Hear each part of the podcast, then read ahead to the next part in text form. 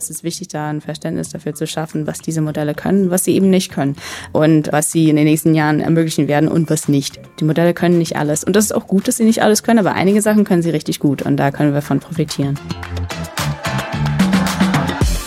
Hallo zu einer neuen Folge von Heart Attack, dem Podcast rund um alles, was du wissen musst, um neue IT-Trends und Technologien erfolgreich in deinem Unternehmen zu implementieren.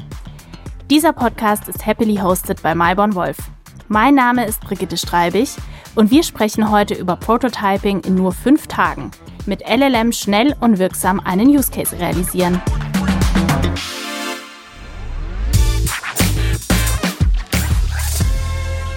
Ich habe heute bei mir eine ganz besondere Gästin im Studio. Das ist Emily Searle White.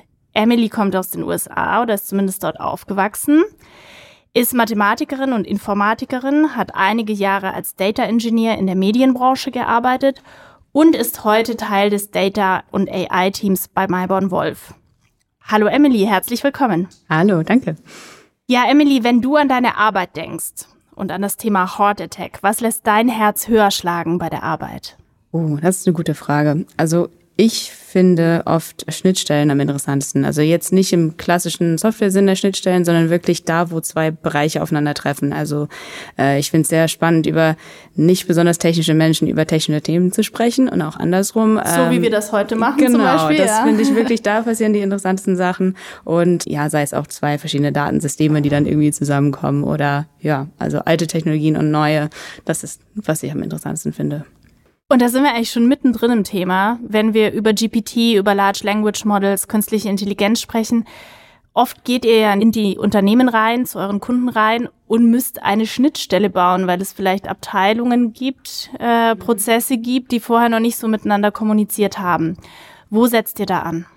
Ja, also was wir in unserem Bereich Data und AI sehr hilfreich finden, sind solche Data Thinking Workshops. Da ist, wo man sich zusammensetzt mit verschiedenen Stakeholdern, idealerweise Menschen, die unterschiedliche Rollen haben in dem Team, um festzustellen, was sind gerade die Pain Points, die vielleicht da sind oder Prozesse, die nicht so optimal laufen und was könnte man mittels Daten da verbessern. Ähm, aber da braucht man eben genau diese unterschiedlichen Perspektiven, um richtig die Probleme gut zu erkennen von allen Blickwinkeln. Und da würden wir auch, äh, auch wenn wir so ein Prototyping in fünf Tagen Projekt durchführen, durchführen, äh, würden wir auch mit Data Thinking anfangen, dass wir sehen, okay, was sind gerade die Use Cases vielleicht und dass man das ein bisschen ausarbeiten kann. Wie muss ich mir das dann vorstellen? Ihr geht dann zum Kunden, macht einen Data Thinking Workshop. Wer sind so typischerweise die Funktionen im Unternehmen, die ihr da mitnimmt? Wie viele Leute sind da dabei? Wie kann man sich das vorstellen? Da kommt es ein bisschen drauf an, was unser Publikum in dem Unternehmen ist. Reden wir jetzt mit dem kompletten Unternehmen oder hat äh, nur ein Team äh, mit uns äh, den Termin ausgemacht? Ähm, aber ich würde sagen, so eine gute Gruppe ist zwischen vier und acht Personen vom, vom Kunden und äh, von Malborn Wolf Seite auch so wahrscheinlich zwei oder vielleicht drei, dass wir auch die verschiedenen Aspekten abdecken von Entwicklerperspektive bis auch zur eher Expertenrolle, sage ich mal, ein bisschen den äh, Big Picture da im Blick zu haben. Und vom Kunden, da haben wir öfter Product Owner zum Beispiel oder, oder Menschen, die diese Prozesse gut verstehen oder die, die, die Pain Points gut verstehen können, aber auch natürlich die Nutzer. Wer wird am Ende das, wenn wir ein Produkt entwickeln, wer sind die Nutzer von diesem Produkt? Die, da, diese Perspektive ist natürlich besonders wichtig, weil wir wollen ja nichts entwickeln, was keinem hilft. Also. Gibt es dann auch bestimmte Voraussetzungen, sowohl was auf der Systemseite ist oder auf, auch strukturell oder organisatorisch, die vorliegen müssen, damit ihr sagt, okay, wir können überhaupt so einen Data Thinking Workshop durchführen? Es ist natürlich von Vorteil, weil ein gewisses, eine gewisse Datenkultur herrscht im Unternehmen oder ein Verständnis von, was für Daten sind da. Aber selbst da können wir auch helfen, um das äh, weiterzuentwickeln. Aber wenn wir rein technisch schauen, ist natürlich auch hilfreich, schon in der Cloud unterwegs zu sein, gerade mit solchen Technologien wie Large Language Models. Und natürlich von der Mentalität her eine Flexibilität, also Prozesse neu zu definieren, umzudenken, ähm, eine Offenheit für Neues ist da schon eine gute Voraussetzung, würde ich sagen. Du hast ja gerade beschrieben, es ist ganz hilfreich, wenn Unternehmen schon den Weg in die Cloud gegangen sind, wenn sie da schon die ersten Schritte gemacht haben.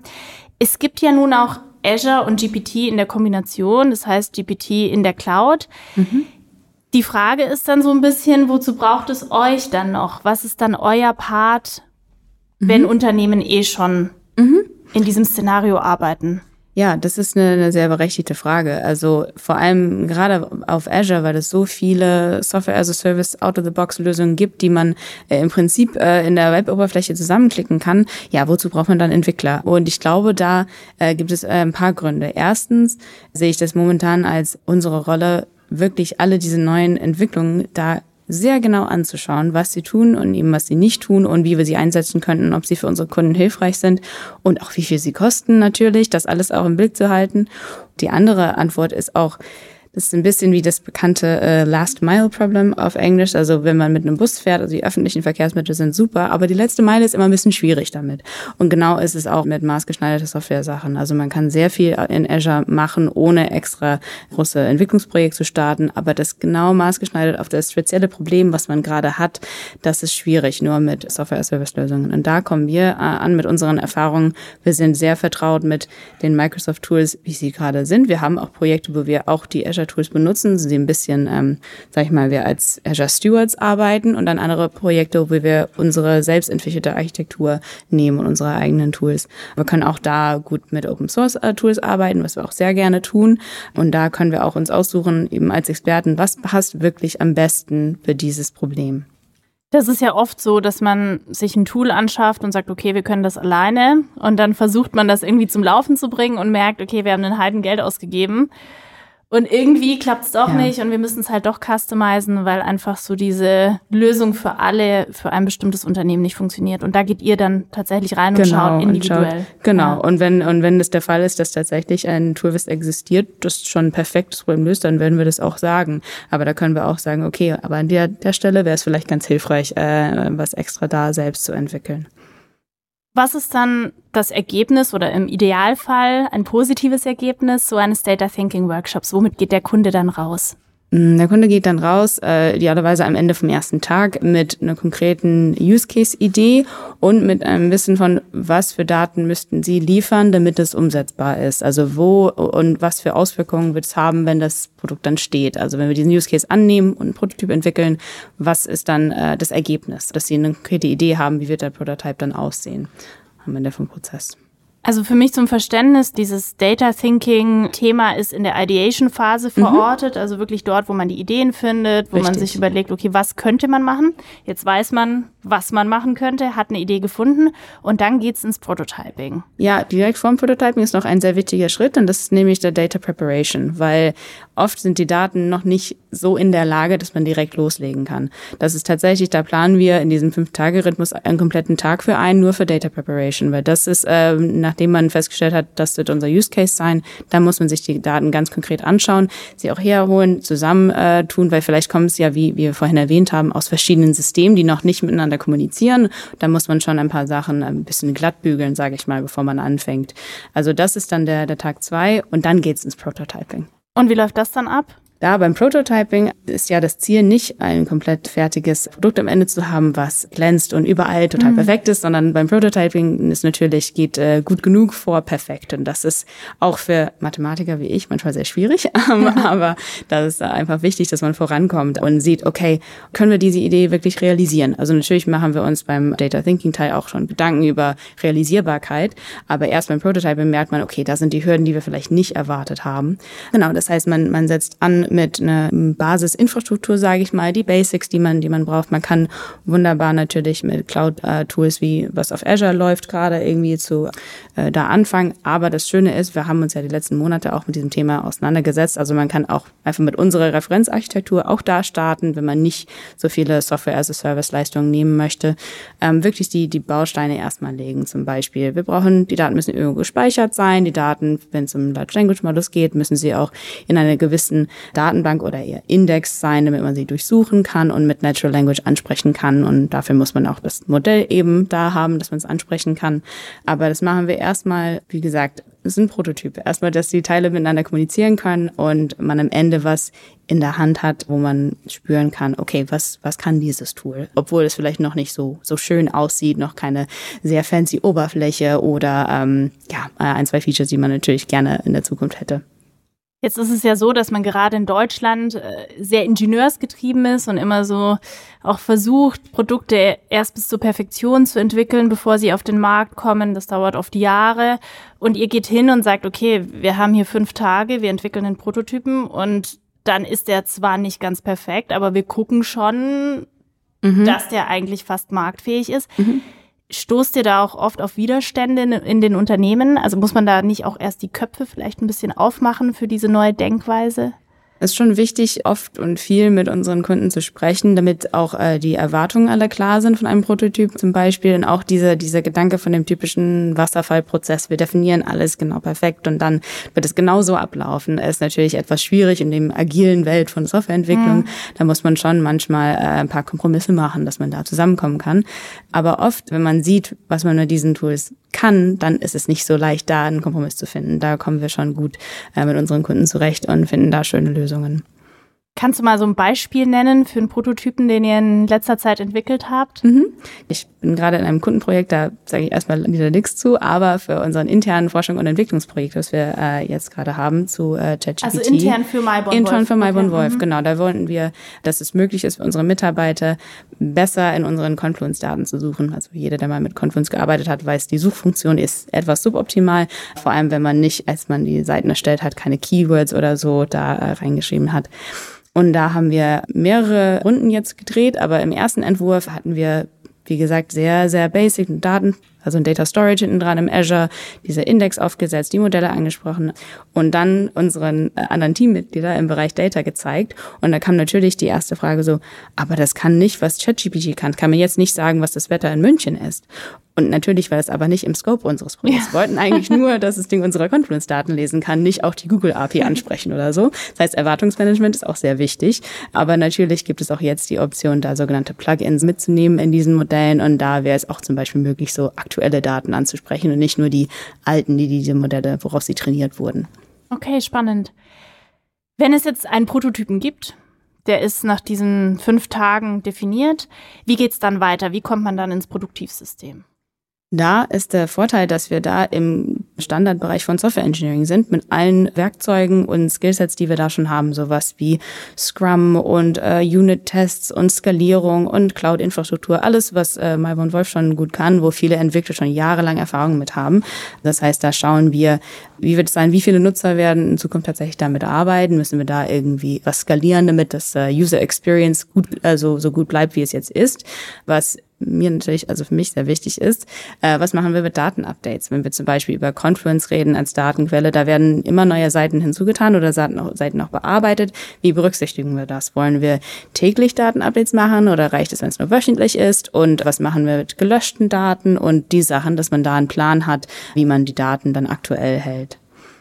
Dann gibt's natürlich auch immer neue Optionen, äh, wenn man merkt, wir hatten nur gedacht, das wäre zum Beispiel äh, als, als Web-App, das war unsere erste Idee in unserem Forschung- und Entwicklungsprojekt, dass man auf eine Webseite geht und äh, die Fragen da reinträgt. Aber dann haben wir gemerkt, jeden Tag arbeiten wir ja alle mit Teams. Vielleicht wäre es ganz hilfreich, das einfach in Teams zu integrieren. Dann haben wir das ein bisschen geändert, als wir dann live, sage ich mal, live gegangen sind, intern, äh, dass es als Teamspot zur Verfügung steht. Dann muss nicht jeder sich eine neue Webseite merken, wo sie auch zusätzlich hinzugehen müssen, sondern einfach in Teams, was sie eh benutzen.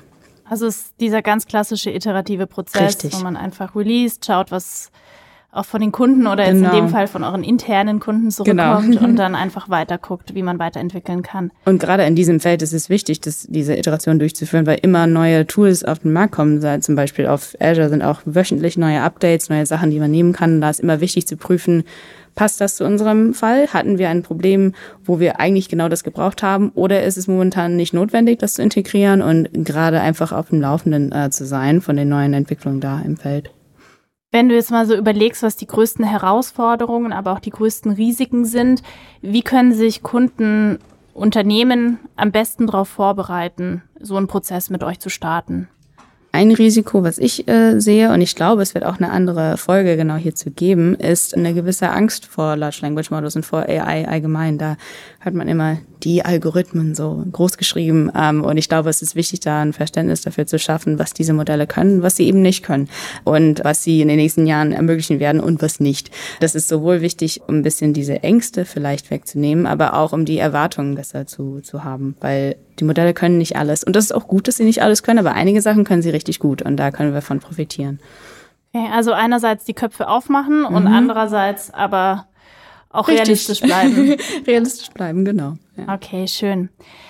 Jetzt ist es ja in vielen Unternehmen so, man würde gerne irgendwie mit dem Thema GPT, LLM starten, weiß aber noch nicht so recht, wo man anfangen soll.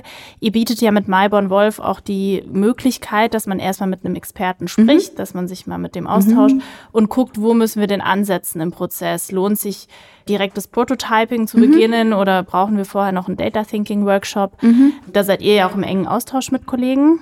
Ja, genau. Ja, wir bieten sogar momentan eine ähm, unverbindliche halbe Stunden Gespräch auch an, dass man wirklich äh, sagen kann, okay, das ist unser Unternehmen, das sind gerade unsere Daten, ähm, aber wir haben vielleicht gar keine Ideen, wo man äh, ein Modell einbinden könnte oder vielleicht wir haben Ideen, aber wir wissen nicht, ob sie richtig sind oder ob das möglich ist. Äh, das heißt, so ein halbe Stunde Gespräch schadet nie, sowas zu machen. Aber selbst wenn man denkt, okay, wir sind vielleicht ein bisschen weiter, eine halbe Stunde ist doch recht kurz. Äh, wir bieten nicht nur dieses fünf Tage an, sondern auch also ein zwei Tage Workshop Workshop zum Beispiel, wo auch Data Thinking mit dabei ist. Äh, am Ende von zwei Tagen ist äh, kein Prototype da, aber trotzdem, da kann man die Use Cases etwas genauer ausarbeiten. Schön, dann packen wir das auf jeden Fall mal in die Show Notes. Ja, gerne. gerne klicken und äh, ja, eine halbe Stunde unverbindliches Gespräch vereinbaren und dann einfach schauen, wo man mit dem Unternehmen gerade steht und was an der Stelle helfen könnte. Ja, Emily, wenn du an die Zukunft von GPT, von LLM denkst, was wäre so dein Herzenswunsch, deine Vision? Wo möchtest du mit dem Thema in, sag ich mal, fünf bis zehn Jahren stehen? Fünf bis zehn Jahren, da kann sich eine Menge tun. Wie gesagt, mir sind eben diese Schnittstellen zwischen Menschen und zwischen Themengebiete sehr wichtig. Und ich glaube, diese Modelle können helfen, komplexe Systeme besser zu erklären, dass man wirklich fragen kann, als Entwickler zum Beispiel komplizierten Code reintun und fragen, was tut dieses Ding eigentlich? Aber auch äh, Dokumente irgendwie zusammenzufassen und auch Prozesse, die irgendwie in Text beschrieben werden. Und ich glaube, das wird uns helfen, Prozesse besser zu verstehen, zu verstehen, wo arbeiten wir eigentlich zu viel? Wo können wir eigentlich genauso gute Lösungen produzieren, ohne jetzt so viele äh, harte Aufgaben irgendwie äh, auszumachen. Und ich glaube, diese Language Models könnten uns helfen, einfach besser zu verstehen, wie wir arbeiten und, und hoffentlich viele Menschen ein bisschen Painpoints sparen. Also ich glaube, das ist definitiv möglich. Dafür brauchen wir wahrscheinlich keine zehn Jahre. Ich glaube, das kriegen wir auch in fünf hin. Ja. Dann habe ich noch eine letzte Frage für dich. Du hast mir im Vorfeld zu diesem Gespräch gesagt, dass du sehr gerne Podcasts hörst, dass du regelmäßig circa zwölf Podcasts anhörst.